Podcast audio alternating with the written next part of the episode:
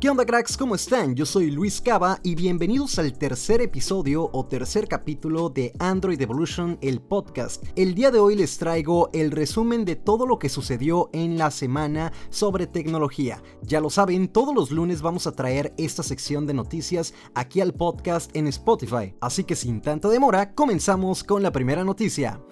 Motorola anuncia sus dos lanzamientos con los cuales pretende regresar al mercado flagship o de gamas altas. Estamos hablando del Motorola Edge y el Motorola Edge Plus, dos equipos que tienen algunos apartados similares pero que en otros son totalmente diferentes. Por ejemplo, la pantalla comparten el panel AMOLED de 6.7 pulgadas, resolución Full HD Plus y tienen una tasa de refresco a 90 Hz, pero en procesadores aquí sí cambian. La versión Edge normal viene con un Snapdragon 765 y con una GPU Adreno 620, mientras la versión Plus viene con un Snapdragon 865 y una GPU Adreno 650. En versiones de almacenamiento interno y memoria RAM, el Edge normal viene con 4 GB y 128 GB y también lo puedes encontrar en 6 GB RAM y 128 GB de almacenamiento interno, expandible hasta 1 TB por micro SD, mientras que el Edge Plus lo puedes encontrar en la versión de 12 GB de memoria RAM y 256 de memoria interna, un auténtico flagship. En el apartado de las cámaras, donde vemos un gran cambio es en la cámara principal, ya que en el Edge nos encontramos el lente principal de 64 megapíxeles, mientras que por acá el Edge Plus viene con 108 megapíxeles. El Edge viene con 4500 mAh de batería, carga rápida Turbo Power a 18 watts, mientras que el Edge Plus viene con 5000 mAh, carga rápida también de 18 watts, pero aquí agregamos la carga inalámbrica de 15 watts y la carga inalámbrica inversa de 5 watts para que puedas utilizar tu dispositivo como power bank. Ya se ha filtrado algo de información referente al precio y disponibilidad del Motorola Edge Plus que podríamos encontrarlo el próximo 14 de mayo a partir de 999.99 dólares. Así que muy atento por acá y al canal de YouTube que te estaremos dando toda la información referente a la disponibilidad de esos dos dispositivos. La segunda noticia tiene que ver con la marca Samsung y es que está regalando 3 meses de Spotify Premium a sus usuarios. Lo único que tienes que hacer es descargar la aplicación de Samsung Members, registrarte desde tu dispositivo Galaxy para poder canjear esta promoción. Ya dentro de la aplicación lo que tienes que hacer es dirigirte a la sección de beneficios y ahí tendrás que buscar la opción de promoción Disfruta de 3 meses de Spotify Premium. Por último, vas a seleccionar y en la sección Conoce más, aquí tendrás que seguir una serie de pasos para poder efectuar el código de promoción. Así que bueno, por acá te dejamos el tip para que puedas aprovechar esos tres meses de Spotify Premium totalmente gratis si tienes un dispositivo Samsung Galaxy.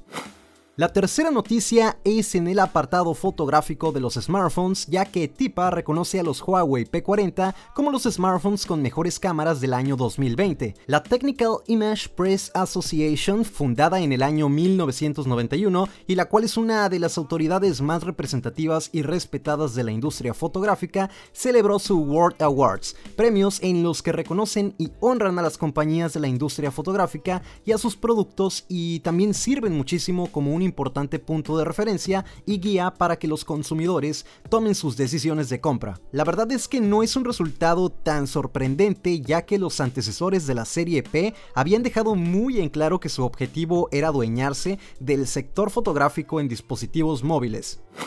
Noticia número 4, ya tenemos fecha de presentación del LG Velvet. En el episodio anterior de este podcast ya habíamos dado información sobre ese dispositivo que se había filtrado, pero por fin LG ha definido la tan esperada fecha de lanzamiento de su nueva apuesta, el LG Velvet. Este será presentado en un evento digital celebrado en Corea del Sur el 7 de mayo. Te invito a que estés atento al canal de YouTube y a mis redes sociales porque allá estaremos compartiendo toda la información el día del evento y por supuesto por acá en el podcast de Android Evolution en Spotify.